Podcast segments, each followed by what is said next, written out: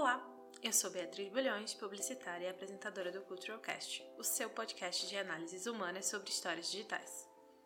Antes de começar o episódio, você já sabe, né? Segue a gente no Instagram, TheCulturalCast, para ficar por dentro de conteúdo exclusivo sobre os episódios e me ajudar a fazer com que o podcast chegue a mais pessoas. A gente também tá no Twitter com o mesmo arroba.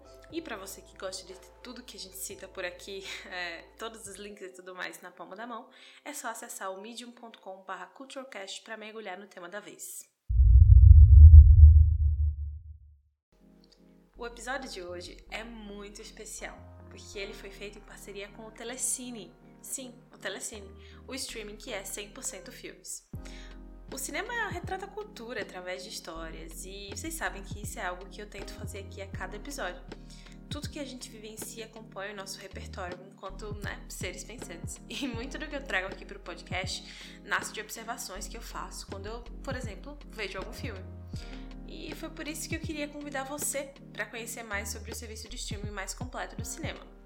Você sabia que o Telecine tem um catálogo de mais de 2 mil filmes que estão disponíveis para você assistir no celular, no tablet, na TV, onde você preferir? Mas o mais legal é que, como toda boa história, a experiência vai muito além de assistir a um filme. Por exemplo, para te ajudar na hora da escolha, eles têm as cinelists, que são listas exclusivas que feitas não por um algoritmo, mas por pessoas que amam cinema tanto quanto eu e você. Só para dar um gostinho aqui, tem listas como trilha sonora, visibilidade lésbica, excelência preta, finais surpreendentes e autoconhecimento. Que tipo de filme vocês acham que tem em cada uma dessas listas? Para saciar sua curiosidade depois que os créditos aparecem na tela, é só acessar uma grande diversidade de materiais extras. Tem desde trailers e making-offs até entrevistas e curiosidades sobre a produção. Sim, o cinema é cheio de possibilidades e o telecine também. E sabe o que é mais legal? Os primeiros 30 dias do streaming são gratuitos. Isso mesmo, um mês inteirinho grátis para você explorar mais de duas mil histórias quando quiser e onde quiser. É impossível imaginar a nossa vida sem filme, né? E depois disso tudo, eu aposto que é impossível imaginar o seu momento de cinema sem o telecine. Baixe o aplicativo do Telecine no seu celular, no seu tablet, na sua TV, ou acesse o link que está aqui na descrição do episódio e comece a descobrir e redescobrir histórias hoje mesmo.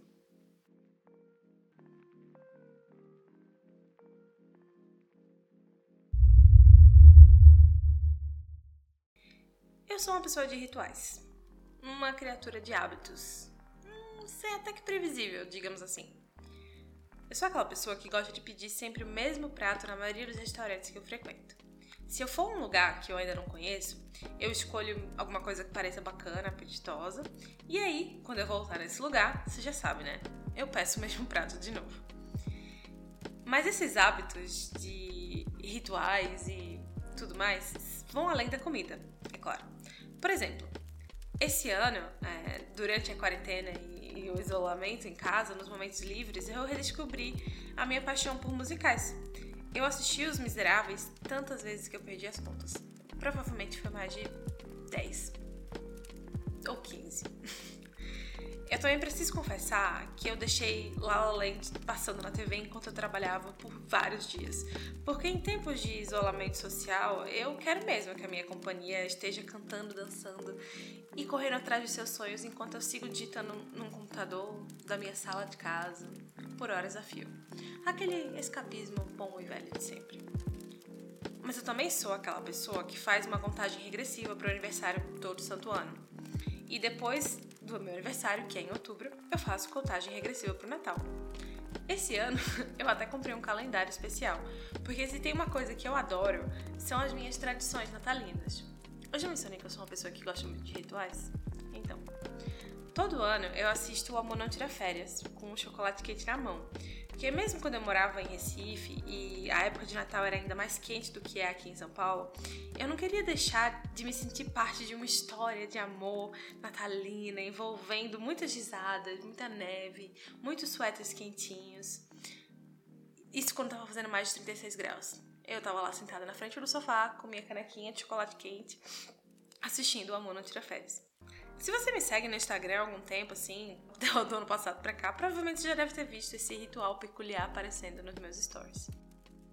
E fazer essas coisas todo ano, ou todo dia, ou todo mês, é, me trazem uma felicidade muito grande.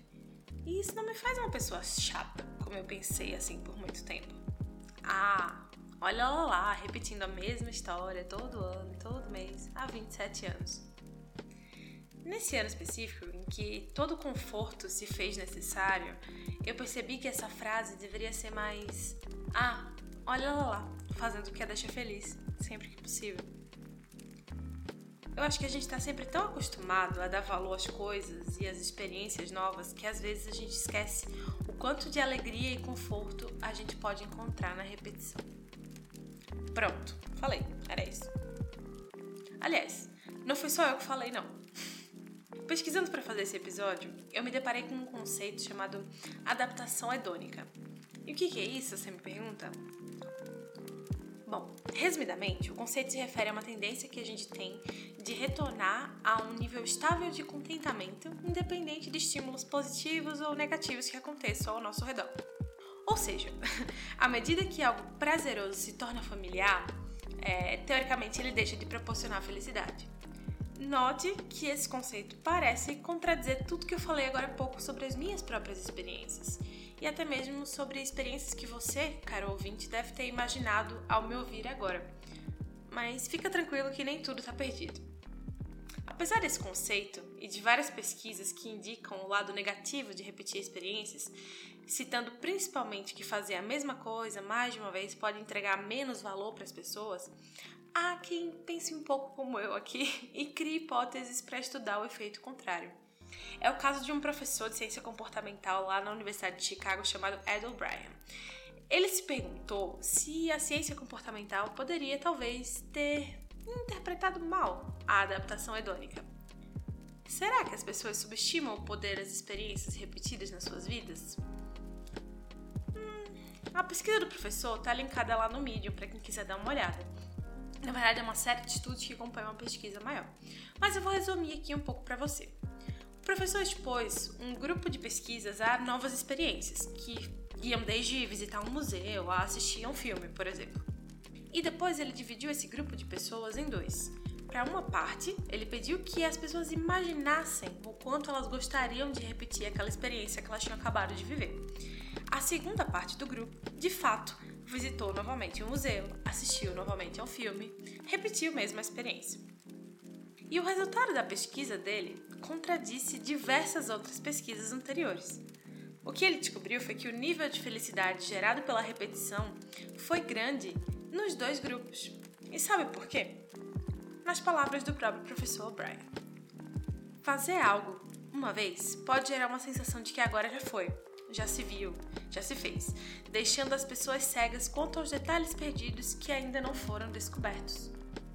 Ou seja, é muito mais provável do que se pensa que você goste de repetir uma experiência. Lembra que o professor pediu para as pessoas imaginassem essa repetição, como ver um filme pela segunda vez. E tendo acabado de assisti-lo, a expectativa era de que as pessoas fossem bem precisas na imaginação, mas muitas delas deixaram escapar detalhes na primeira vez que viram, o que tornou a segunda experiência tão bacana quanto a primeira. Tipo quando eu percebi que em De Volta para o Futuro, o nome do shopping muda quando o Marty vai para o passado porque ele atropela uma das árvores que dão nome ao lugar. É, eu sei, gente, eu demorei quatro assistidas para perceber isso, mas valeu a pena, porque é o tipo de detalhe que deixa a experiência muito mais legal. E se a gente parar para pensar, o resultado da pesquisa não é tão surpreendente assim. Se você escutou o episódio passado do Culturalcast, você deve se lembrar que a gente falou sobre algumas estatísticas de informação. Em um minuto da internet, neste ano de 2020, por exemplo, a gente posta cerca de 347 mil stories e a gente assiste a cerca de 400 mil horas de streaming e tudo mais. O número de informação que bombardeia a gente diariamente é insano, mas a quantidade de informação que o nosso cérebro processa é ínfima. Cerca de 0,0003% do total, de acordo com algumas estimativas. Então, na verdade, quase tudo que chega até a gente diariamente é filtrado. E isso nem considera o fator distração, que nunca esteve tão alto nesse ano. tudo isso nos leva ao seguinte ponto: nenhuma experiência é a mesma, mesmo que você já tenha vivido ela antes. E sobre esse ponto específico, eu quero dar dois exemplos para vocês. os algoritmos das redes sociais são o primeiro. Eu sei, eu sei o que você está pensando. Mas, Bé, os algoritmos foram literalmente criados para estimular a gente a buscar o novo o tempo inteiro, a ficar mais propenso a sentir aquele fomo ou o medo de estar tá perdendo algo. Como é que eles podem ser um exemplo de experiências que repetimos e enxergamos de outra maneira? Olha, eu argumentaria que é exatamente a natureza viciante desses algoritmos que entrega esse outro olhar a algo que a gente faz de maneira repetitiva. Quem foi que nunca ficou scrollando sem parar o feed do Instagram ou o TikTok, descobrindo conteúdos que procuram se conectar com coisas que a gente já gosta? Eles bebem da fonte da repetição, aprendem o que a gente curte para nos entregar algo parecido, envelopado com a ideia do novo. Você já pensou por esse lado? E o segundo ponto que eu quero fazer com aquela frase lá da experiência ser sempre diferente, mesmo que você já tenha vivido ela antes, é, claro, o entretenimento. E no caso específico desse episódio, o cinema. Eu falei várias vezes aqui de filmes que fazem parte dos meus rituais, porque essa é uma das maiores expressões de felicidade que a repetição me traz, de verdade. Vocês sabem por que eu espero o ano inteiro para rever O Amor Não Tira Férias em dezembro? Não é só porque é um filme de Natal. É porque a expectativa dos 12 meses entre os plays me faz sentir como se fosse a primeira vez quando eu assisto. E o mais fascinante é que, claro, passou-se um ano, tanta coisa aconteceu, tanta informação me foi colocada, tanta coisa eu reti ou não, e eu esqueço de alguns detalhes específicos do filme. Os acontecimentos começam a se desdobrar na tela como se eu nunca tivesse visto eles daquela maneira antes, mas eles não deixam de parecer familiar para mim, sabe? É um abraço, é um suspiro, é, é alguém dizendo para mim: Eu até te conheço, mas eu quero continuar te descobrindo. Essa é a verdadeira graça de fazer as coisas mais de uma vez. E o nosso parceiro de hoje no episódio, o Telecine, entende disso melhor do que ninguém. Uma das minhas cinelistas favoritas, para surpresa de absolutamente nenhuma pessoa, é a Filmes que Não Cansamos de Assistir. Uma lista de filmes curados por pessoas que amam tanto repetir essas sensações, independente de década ou estilo de cinema. Uma lista para você redescobrir a amizade inesperada que nasce em ET, com direito a vídeos de making-off da produção e da orquestra ao vivo. Ou quem sabe descobrir detalhes que passaram despercebidos em Matrix quando você reassistir pela quinta vez, por exemplo. E quem sabe, talvez seja justamente o conforto proporcionado por essa repetição que nos encoraja a buscar o novo, em busca de outras experiências que eventualmente vão ser tão prazerosas de repetir quanto as que nos levaram até elas. Seja passar um tempo assistindo TikToks, ouvindo podcasts, explorando conteúdo no Instagram ou no YouTube, ou até procurando um novo filme para assistir. Porque a verdade é que ainda existem tantas histórias esperando para serem descobertas, e o prazer de serem redescobertas a cada novo encontro, como a gente viu, é bem real. Você acabou de participar de uma experiência narrativa comigo aqui no podcast. E agora dá para você sair do áudio para as telas, do ouvir para o ver e continuar a mergulhar em outras histórias, sejam elas novas ou não, lá no Telecine. Afinal, cada fim é um novo começo. Eu sou Beatriz Bulhões e este é o Culturocast. Obrigada por ouvir e até o próximo episódio.